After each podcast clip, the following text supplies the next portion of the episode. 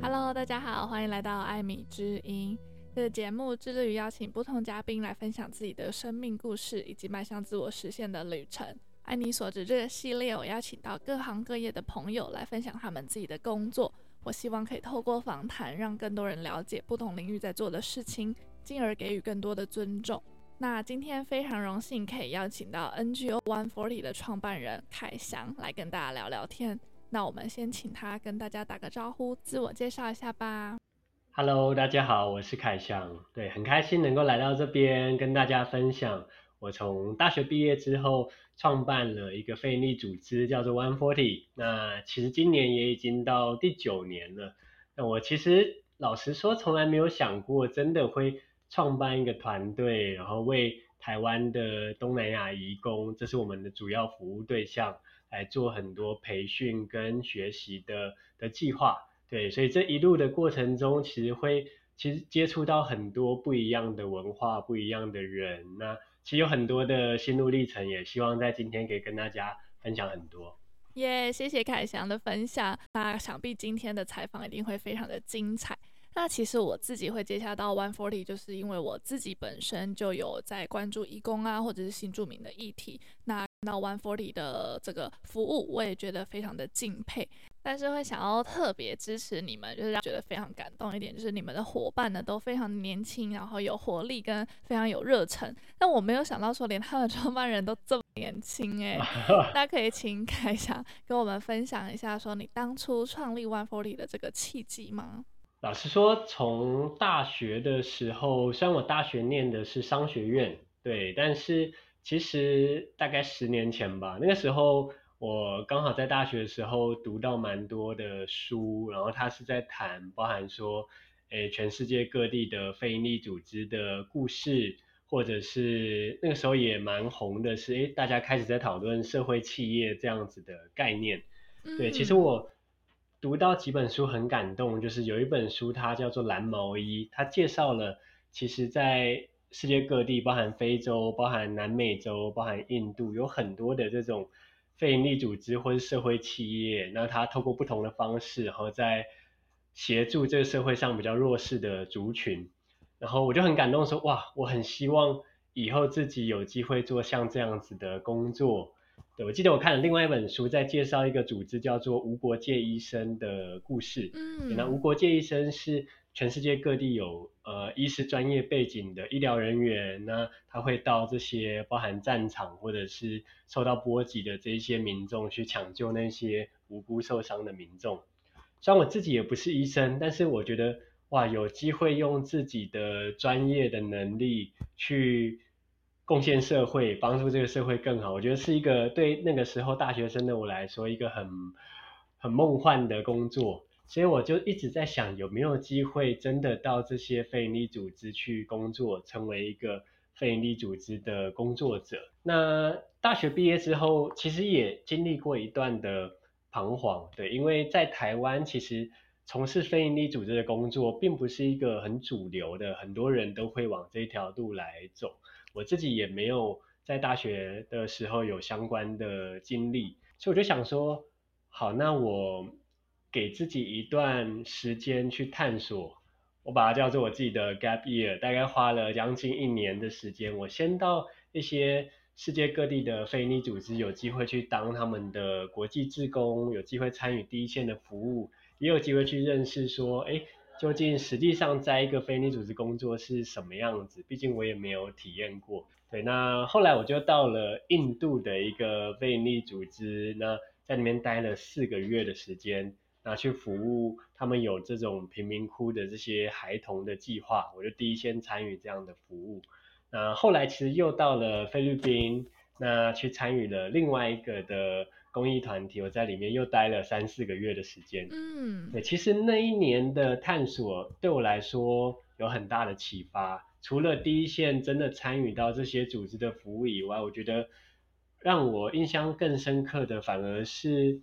因为我遇到了在这些组织工作的很多的全职的员工，那他们可能已经投身这个议题，投身在这个领域五年、十年，而且也都有各自的专业，我才知道说，哇，一个非营利组织其实并不是说，哎，我很有爱心、很有热情就就可以了。其实要把不只是做好事，而是把事情要做得好，然后才能真正去推动一些改变。所以我就看到说，哇，这些组织里面有人负责募款，那有人负责办活动。有人负责设计我们的服务计划，那有人去负责要怎么衡量我们的服务计划真的可以，比如说带给孩子，带给我们的合作对象，那真的有生活的改善啊。有人是负责媒体，有人负责设计用影像，或者是跟政府去沟通。哦，我就发现这真的是一个很值得未来长期投入，也看见了说，如果我拥有一个专业，那我可以做对社会有意义的事情，那会是。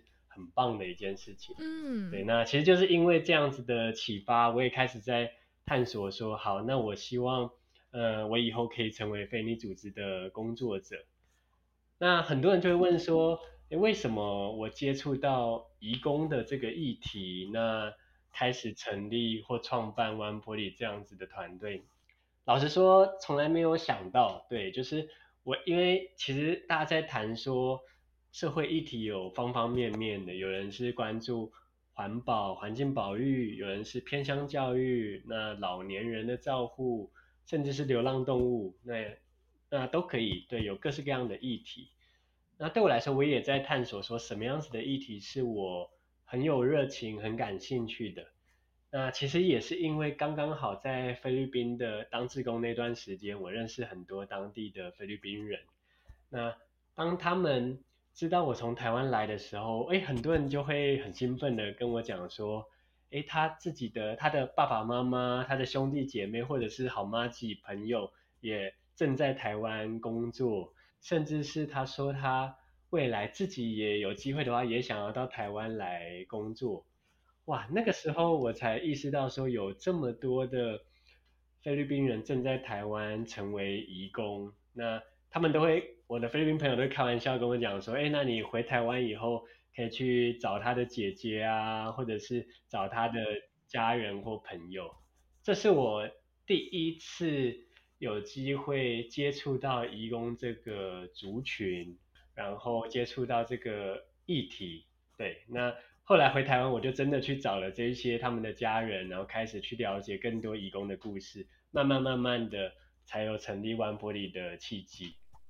哇，听得好过瘾哦！害我刚刚就是有点太投入，有点不知道接什么。不过真的非常感谢你的分享。那我比较压抑的是，你刚刚有分享到说，其实你自己本身是商科背景出身的。那就我所知，我身边每一个想要念商管学院的朋友，他们可能出来都会比较希望可以进入大公司上班。所以我相信你身边的朋友目前应该很多都是进入大公司上班。那当初你在报考这个科系的时候，应该也是有类类似像这样的想法，但你最后却走了一条跟大家非常不一样的路。你进入的是一个非政府组织，甚至可以说是非营利组织。那你是怎么样去看待这个这样子转换的过程？一开始其实我也，哎，我也自己也觉得，哎，好像我跟我比如说同班同学们，就是好像走了一条非常非常不一样的路。那确实，可能我的同学们大部分到金融业、到消费性产业、到科技业当 PM，那各式各样。那确实比较少人从事非营利组织这一条路，对。但是后来，因为毕竟我是创办人，那从一开始只有几个人，到现在发展成一个大概三十个人的团队，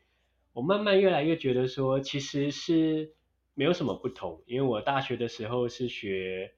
企业管理，那其实既然是管理，不管是管理企业、管理非营利组织，其实很多时候是类似的。我们也要来想，我们这个团队，我们这个组织的品牌要怎么样让更多人知道，让更多台湾民众知道，愿意捐款给我们，让更多的义工知道，愿意来参与我们的课程，或者是。团队内部，哎，我们要怎么样子有好的行销？我们的服务计划要怎么样子有好的专案管理？甚至是我们的团队伙伴，我们要怎么样有好的组织的文化，让大家可以在这边很有动力又很有向心力？其实这些对，我其实觉得说啊，还好我大学的时候有学管理，我就把这一些学到的东西运用在 One Forty 现在每一天每一天的实践里面。嗯，真的，你完全让我想到一句话，就是说自己走过的路绝对不会白费。很多人可能会觉得说，诶，自己现在做的事情，或者是想要做的事情，跟以前铺好的路好像都不太一样。可是我这边也很想要鼓励大家，就是说，如果前期的路你有好好的去走，好好的去实践的话，总有一天你会发现，其实走过的路真的都不会白费，它一定可以在你的未来的某一天变成一个很棒的养分，然后让你的人生可以更加的顺利跟有意义。那我觉得凯翔可以呃结合自己的专业，结合自己的理想，然后创建了这样子属于自己的天地，属于这样自己的一个 NGO，我觉得很幸运，很幸福，但同时一定也很不容易。那我相信那个时候你一定也受过很多身边的人，不管是家人呐、还是朋友的质疑。就会觉得说，哎，NGO 到底在干嘛？是慈善机构吗？到底有没有钱？然后有没有前途等等的？那你要不要帮大家来消灭一下这样子的 stereotype 呢？对，我觉得这个是一个很有趣的的一件事情，就是其实，在全世界，那非营利组织或者是非政府组织。这这一个我们把它称为产业好了，它其实已经非常非常的成熟，对，所以基本上大家不会觉得说，哎，好像我去非你组织是好像就是没有钱拿，好像是做公益，然后然后就是单纯当志工，它其实是一个很明确的质押的发展，对，那比如说举例来说，就是在美国有 Gates Foundation，比尔盖茨跟他的那个。呃，老婆一起成立了这个 Gates Foundation，那他其实就是在美国常春藤的名校毕业，其实大家也是要抢破头进去的一个一个组织。那当然，他一定因为需要有专业的技能，他其实也可以给出非常好的薪资条件，因为他们相信的是，其实改变世界这件事情很有挑战性，没有大家想的这么简单，所以其实一定也是要有。很棒的人才，那很棒的能力，然后去做出一些改变，所以也愿意让给大家的薪资条件也都是非常好的。对，那所以其实，在全世界各地都可以看到有很多的大型的基金会，那在推动很多事情，那也都是比如说我们这种大学生毕业，其实都会非常非常想要进去的的一个一条路这样子。那但是在台湾，确实大家想到说，哎，你好像做。社福机构做非营利组织，那是不是就是就是好像要非常可怜，然后常会看到在路上募发票，或者是是不是都钱很少，甚至是是不是都没有薪水可以领？对，那其实这也是我在成立 One Body 的时候，我很想要去改变的一件事情。我希望让更多人去知道说，它其实是一个呃很好发展的一个工作，一定是。比如说，现在我们团队这三十几个人都是固定有领薪水的，对，那不只是单纯的就是没有钱的自工，以及说就是其实在团队内部就是也是有包含各个不同的部门，有人负责设计，有人负责行销，有人负责专案跟服务，对，那其实这些也是就是希望培养大家的能力，可以好好的有一个好的职涯发展，对，所以其实。一般我们所认知的非营利组织，其实大部分的经费来源确实是靠募款。对，那我们要怎么样子去募到足够的款项？就是我们要让大家知道，让社会大众知道，说我们在推动的议题，在推动的事情，是真的有机会让这个社会有逐渐的改变。那每一个议题都有就有不同的非利组织，就是有些人是关注环保，有些人是关注原住民的文化传承，有些人是关注流浪动物。对，那其实就是以 One Forty 来讲，我们关注的是在台湾有这么多这么多的东南亚移工、移民、新二代，那我们要怎么做到这些多元共融、更包容、更同理的去接纳这一些来自不同国家的人一起在台湾生活的这么久的时间？以及说我们要怎么样子让移工有好的教育跟培训，让他们可以在工作上、生活上都有更好的发挥。那其实这件事情，也就是我们持续的在跟社会大众去，不管是推广也好、倡议也好，都希望让更多人来支持我们的理念，让我们可以继续的推广下去。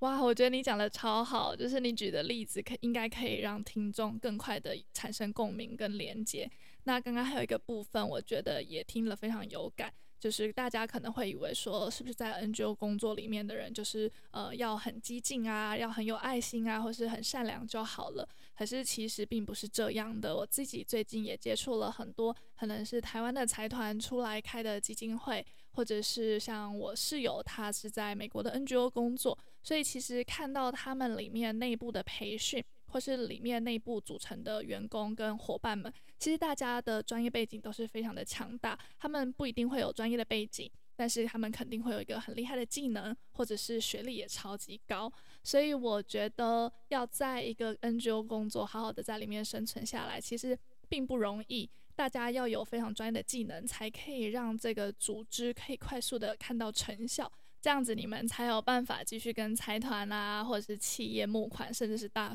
呃社会大众募款嘛。所以我觉得这个部分可能是大家要特别有感的。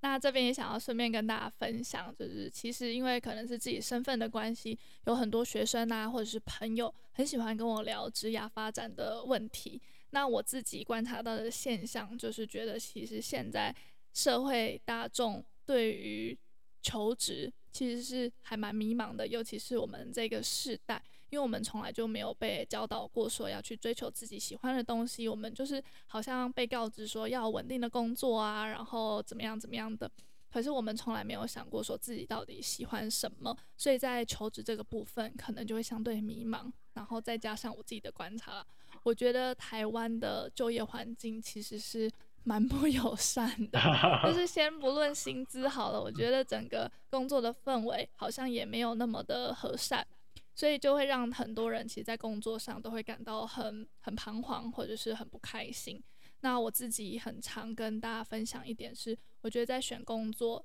很重要，因为工作它其实占了我们生活非常大的一段时间。那要怎么样维持这个持续做下去的动力？然后要让自己保持快乐，其实我觉得有两个蛮重要的指标。第一个呢，就是要找可以让自己有成就感的事。那第二个呢，就是有关于助人的工作。那我觉得加入 NGO 其实某种程度上来说，可以很快的就满足这两个条件，因为你在。做一件对的事情，你知道你在为了一个某一个社会的群体越来越好的同时，你一定会觉得很有成就感，而且你完成的专案 project 一定一定是不容易的。所以当你跟伙伴们一起完成这样的企划或者是项目的时候，肯定会有满满的成就感。那当然就不用说，你绝对是在助人。所以其实很多学生来找我的时候，我最近很常给他们建议，就是说你们可以去了解看看 NGO 在做什么。那可能听到这边，很多朋友会觉得说：“哎呀，那我是不是不合不合格啊？我觉得我又没有这些社工背景啊、专业背景，我是不是就没办法加入 NGO？” 可是其实就我所知，一个 NGO 里面，它有非常多的部门，它有行销团队，它有什么企划团队等等的。那如果说你自己对于社群媒体经营很擅长，或者你很喜欢剪辑影片，或者是你是一个很有创造力的人，你很擅长沟通，其实一定可以找到适合自己的位置。对吗？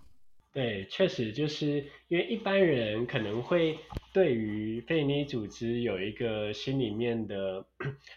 担心或害怕是，诶，我会不会不够了解这个议题的知识？就是我没有认识很多的移工，那这个议题背后可能很复杂，可能跟政府啊、法规啊、劳权啊各式各样，其实我没有到很了解。那这样子，我有没有办法参与？对，那其实以我们的团队来说，其实我们可以把这些知识分成，第一个是议题知识，那就是跟这个议题有关的，那再来就是我自己的专业的知识，所以两个需要结合起来。所以大部分的呃同事目前加入我们团队都是，诶，他在进入 One Forty 之后，其实我们会有呃相对应的培训，让大家可以继续了解这个议题，然后慢慢的熟悉，但是他可以带着自己的。专业技能进来，比如说像刚刚艾米讲的，就是，诶，我很会写文章，那其实我们很需要这些移工的故事，然后被写成文章来传播出去。我很会拍影片，那我很会做社群行销，对，或者是，诶，我可能有教育相关的背景，其实我们在我们待会会分享到有移工学校的这个计划，其实我们也会产出很多包含学中文、学台语的相关的教材。那怎么去设计这个教材，跟老师要怎么教学？其实这些就是透过把各自的技能结合进这个议题里面，就可以有一些发挥。嗯，而且感觉在这样子有一个共同目标前进的团队底下做事情，就会很开心，而且呃，感觉大家就是在自己的岗位上做好万全的准备，就可以少掉很多，例如说同事之间的勾勾心斗角，或是很奇怪的一些企业文化，对吗？嗯，对对对。嗯，到到到目前为止，应该都还是就是蛮开心的，也觉得工作很有趣这样子。那你在开录之前有跟我分享说，其实你们的团队伙伴都相对年轻，然后非常的有热情跟有活力。那你可以跟我们分享一下，说现在你们的伙伴组成大概都是什么样子的背景吗？其实在，在呃 One Forty 的团队有另外一个比较打破大家一般印象的，就是一般大家会觉得说，非营利组织好像比较多社工系、社会系的学生。对，那但是其实，在我们团队，我们当然也有社工系、社会系的学生，但其实也有包含刚刚谈到有读传播的、有读法律、有读教育，对，那以及说有也有蛮多商学院，因为我们其实其实我们也要把我们自己的这个品牌往外推广，让更多人愿意来支持 One Body，愿意不管是用赞助的方式，或者是愿意就是来。认识这个议题，那我们把这样子的议题推广出去，也是需要很多背后的行销的概念、公关的概念。对，所以确实我们现在团队的背景是蛮多元的，都是不同的科系过来。嗯，对，那有人是从当志工、当实习生，然后慢慢的大学毕业以后转成全职的伙伴。那其实现在也有蛮多是，他可能已经在我们最近有有同事可能在。呃，外面的那个公关公司可能待了一阵子以后加入，或者是有人在外面的科技业待了一阵子以后加入，所以其实也都有。嗯嗯，其实我听到这边真的非常的敬佩。我觉得大家可能听到现在会觉得很梦幻、很浪漫、很不可思议。可是我相信过去的这十年来，你肯定遇到过不少的挫折。你要找人才，你要找目标，你要找投资人，你要找募款的来源，一定很不容易。那过程当中，你有没有想过要放弃？嗯，应该说遇到很多困难是真的，对，但是还真的没有想过要要放弃，对，因为。第一个是这些困难，比如说一定也会有包含经费上面的很有压力啊，然后或者是我们在推广计划的时候，一定也会，因为我们持续在做一些新的事情，可能在台湾比较少人在做，包含说东南亚移工这个族群在台湾本来就比较少的呃团队在关注，那以及说我们在推广这些议题的时候，我们其实还有一个很重要的理念是。希望去打破社会大众对于移工的这些刻板印象或偏见，因为如果你比如说上网上 Google 搜寻外劳两个字，哇，跑出来的新闻标题大部分就是负面的。对，那其实这个确实是一个我们在做多元文化，在同样的一个社会里面开始有交集，那一定会有像这样子的偏见、刻板印象。所以对我们团队来说，我们。常常在办活动、办展览，或者是在网络上的社群上开始有一些内容的推广，我们不免的也会遇到一些其他人的攻击或批评，是哎，那你们为什么要帮助外劳？那你们对，那或者是还是会时不时的会接收到很多大家对于移工的一些刻板印象的这些言论。那对我们来说，这也都是困难的事。但是换另外一个角度想，其实。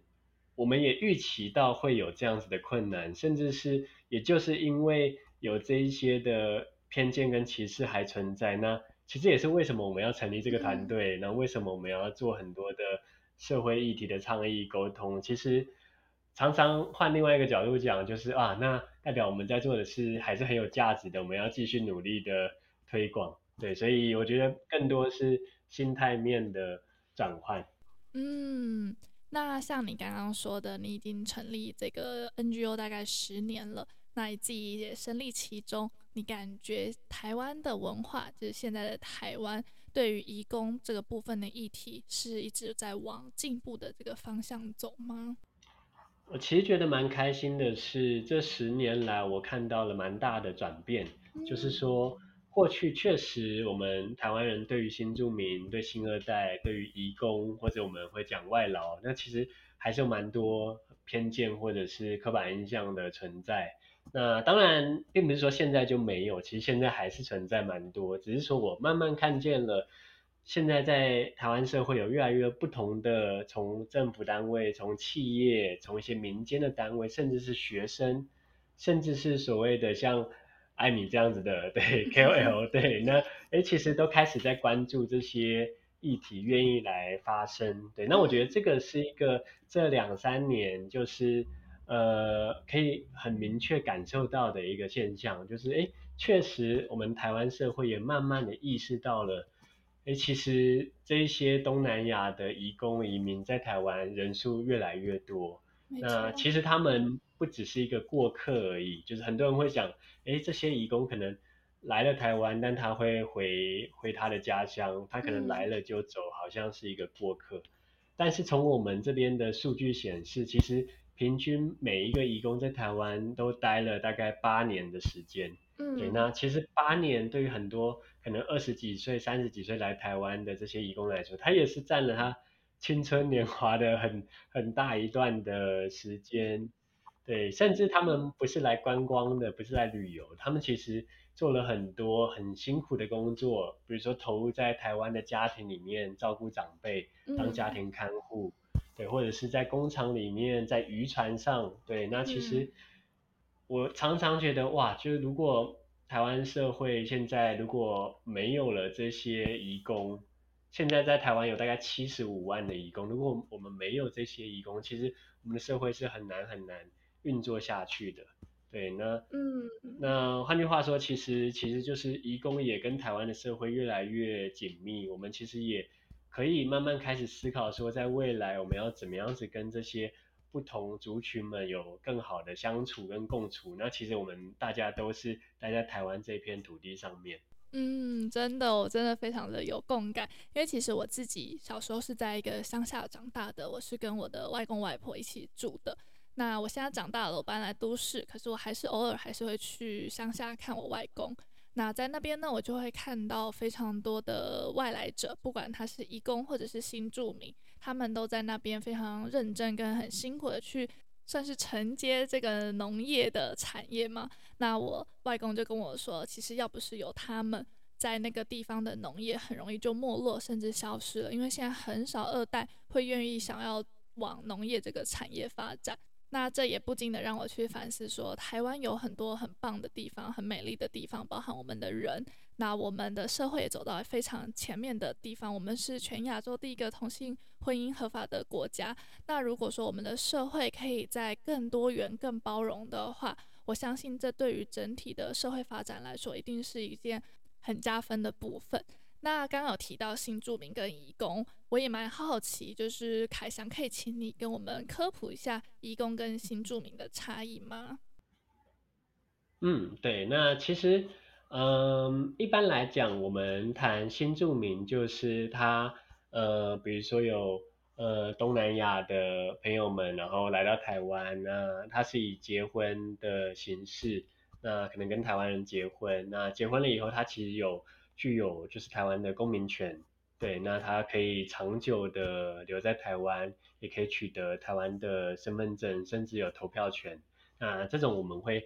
一般称为新住民，过去其实叫做外籍配偶，但是因为这样子的词，其实也因为政府的证明，然后可以把它就是慢慢转成是新住民。对，那那再来是我们也常常讲到新二代，那新二代指的就是这些新住民的孩子。对，其实现在在偏乡的学校的小学，其实有非常高的比例都已经是新二代，那未来也会越来越多。对，那我们这边指的，也就是 One Body 主要在服务的对象，这些东南亚移工，那他指的是来台湾工作。对，那他其实没有取得台湾的正式的公民权，他是以工作的签证来到台湾。对，那一般来说就是。呃，他们在台湾做主要有三种类型的工作。第一个就是我们一般最常看到的，就是很多人家里面也都有请外籍的看护，那我们叫做社福移工。对，那他就是在家庭里面照顾长辈，那很常在比如说公园看到推着轮椅，或者在医院里面就很常见。那第二类的工作是在工厂里面，其实台湾各大科技业的呃工厂其实都有数百到数千位的这些的移工。对，那第三个类型的工作是我们日一般日常生活中比较难看到，但其实也是工作最辛苦的，就是渔船渔船的渔工。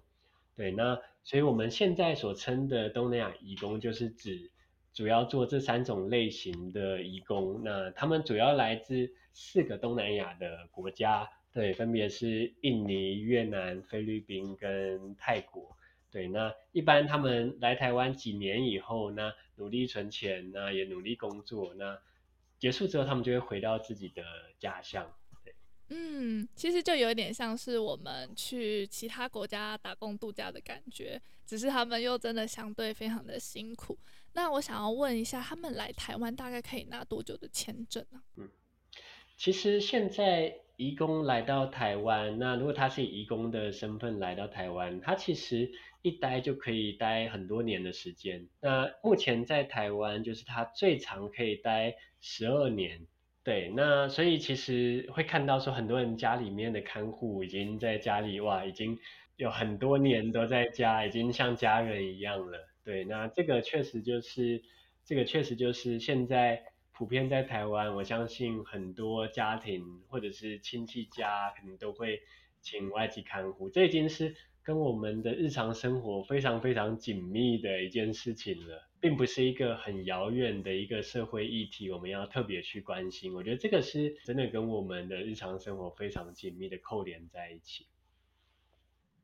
嗯，真的，现在跟很多人出去或是跟大家聊天，就会发现说，哎，每个人的家里面好像真的都会有一个外籍的伙伴在我家里，然后不管是照顾家里的长辈啊，还是生病的人。那我自己因为家里面也有外籍朋友的存在，有时候会跟他聊天，然后就发现说，其实现在要找看护非常非常不容易，因为全球可能因为少子化，然后再加上老年人越来越多。其实全世界很多很多地方，他们都非常的缺义工，非常缺看护，不管是像香港啊、新加坡、马来西亚、韩国、日本都是。那我就跟我们家的那个看护聊过天，他就说他去过很多很多国家，他甚至还有因为雇主要去英国旅游，他为了要照顾那个奶奶，他也跟着一起去英国旅游，就觉得诶超级有趣。那我就问过他说，那你最喜欢哪个地方？他就说他最喜欢台湾。所以我就在想说，如果今天我们的社会风气好一点，我们给予他们更多的尊重与包容，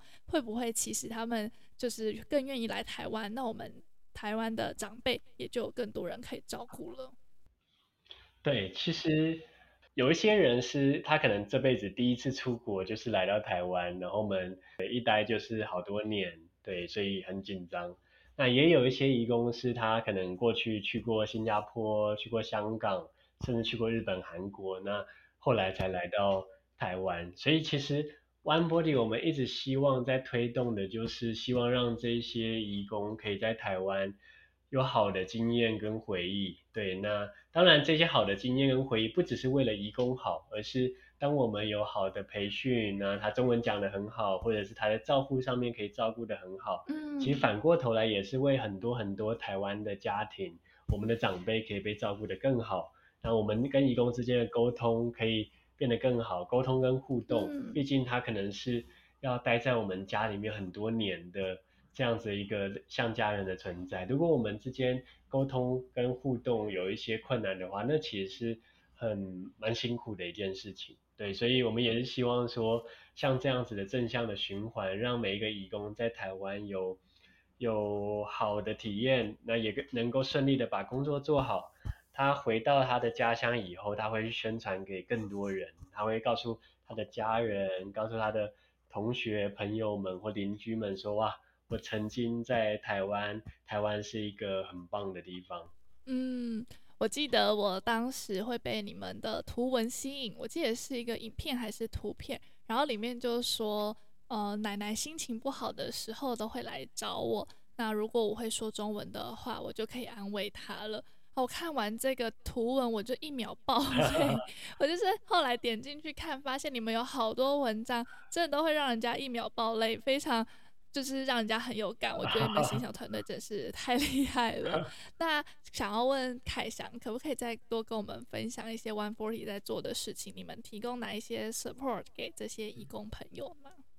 其实 One Forty 我们最主要做的计划就是义工学校。对，那移工学校就是我们希望可以提供这一些来台湾的移工有适当的培训跟学习，让他们可以在刚到台湾的适应，或者是在工作中的沟通，或者是工作的技巧都可以变得更好。那就像刚刚讲的，它不只是为了移工自己，而是它其实也是帮助到，比如说很多很多的台湾的家庭，甚至是刚刚谈到，如果移工。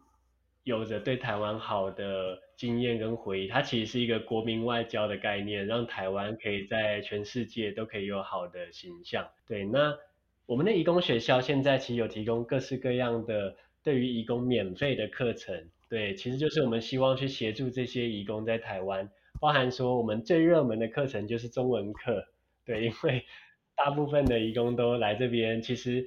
其实刚到台湾，他们大概只会讲五到十句很简单的打招呼，对，那那其实非常非常的辛苦，因为可以想象说完全不会讲中文的情况下，马上又要做这种很密集的看护的工作，一天二十四小时，然后要跟这些长辈要互动、要沟通，还有在雇主的家庭里面每天每天，哇，那这个其实是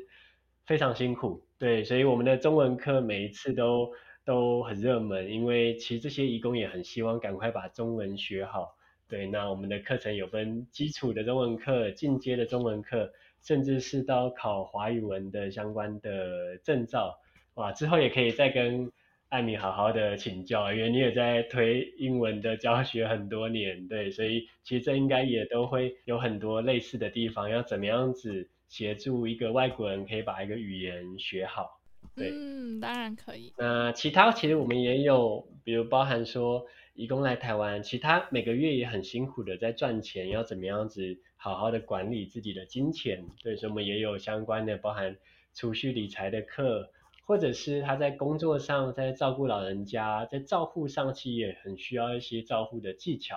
对，所以我们也会有包含说。我要怎么去照顾一个失智症的长辈？我们有照护相关的课程，也跟专业的医疗单位合作。对，那其实这一些的课程包含实体的课，或者是我们也有线上的课程，让这些义工只要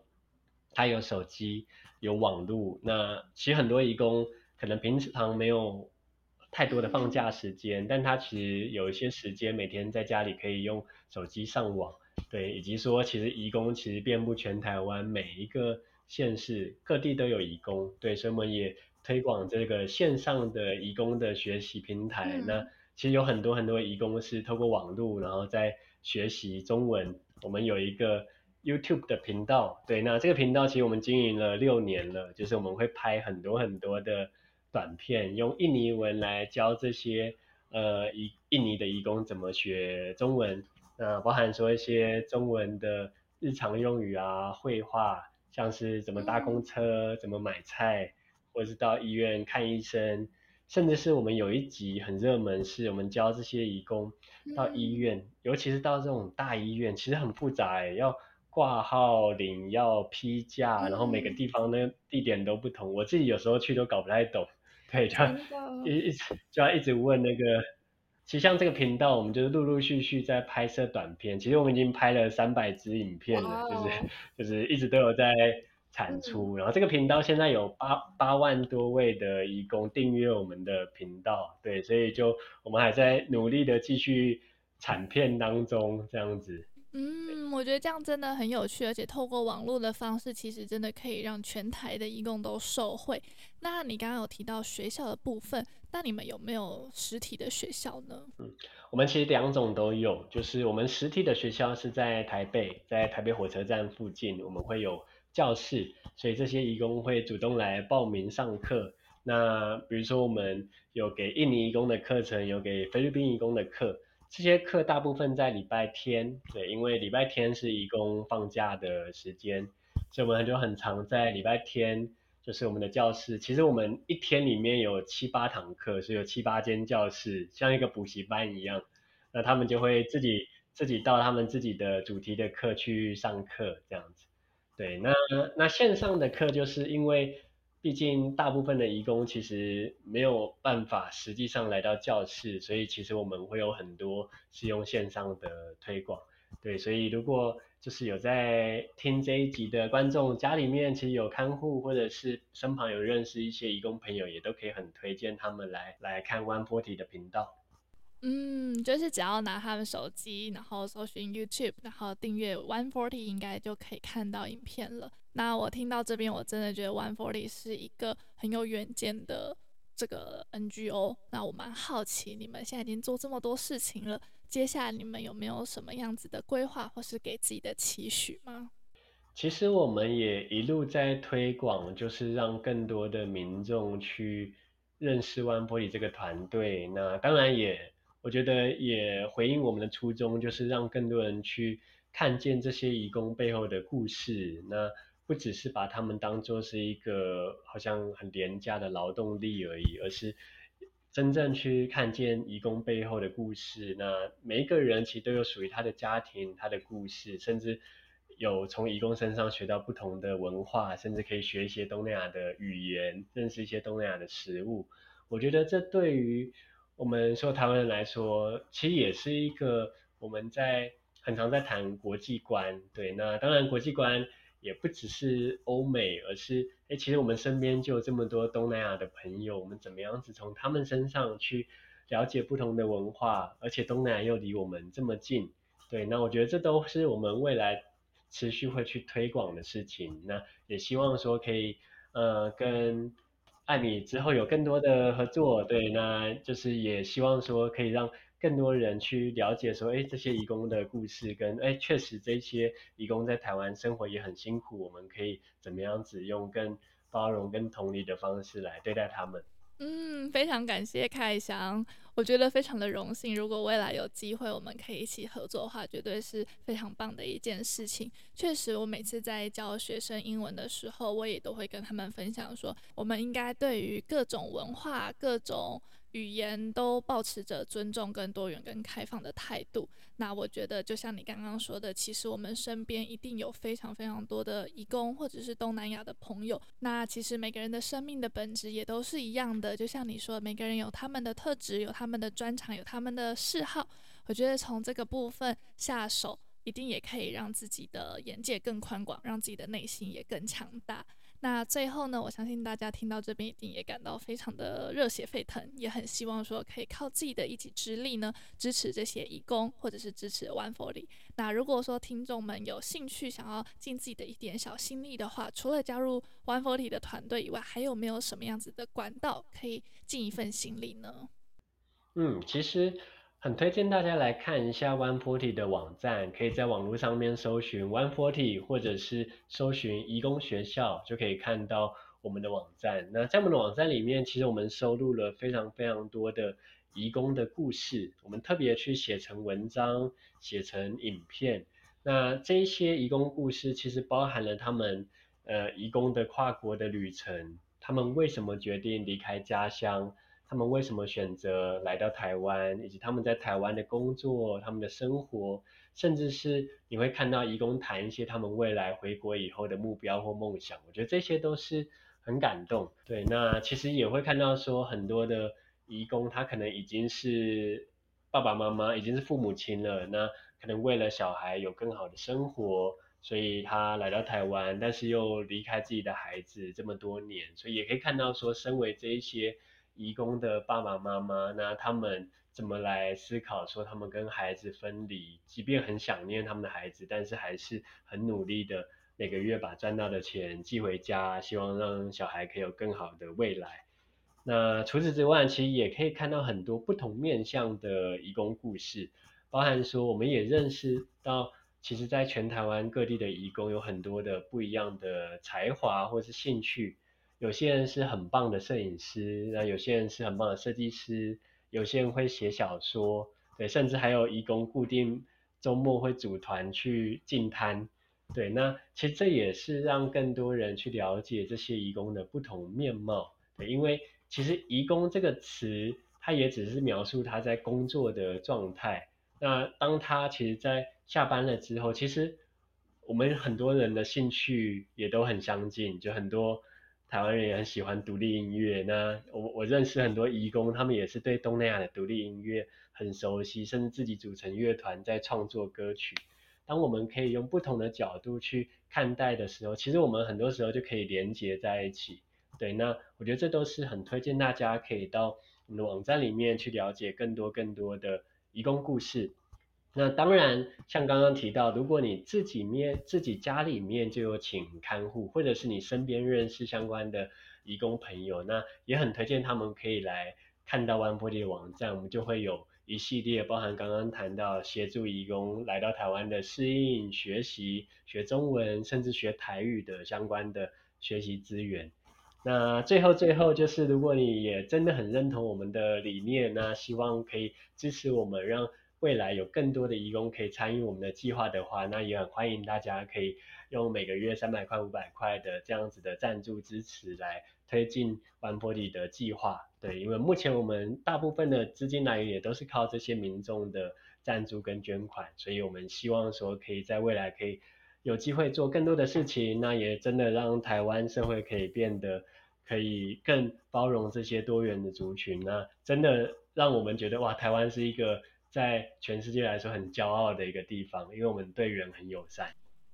嗯，没错。再次感谢凯翔热情的分享。那我会把 One-Forty 的资讯都放在资讯栏，不管你是想要求职还是小额赞助，都可以在上面找到。那非常感谢你们听到这边，如果你喜欢这集的分享的话呢，请不要吝啬帮我五星好评加留言，让我知道，也可以分享给朋友，让更多人看见 One-Forty 的存在。那爱秉净，我们下期再见，拜拜，拜拜。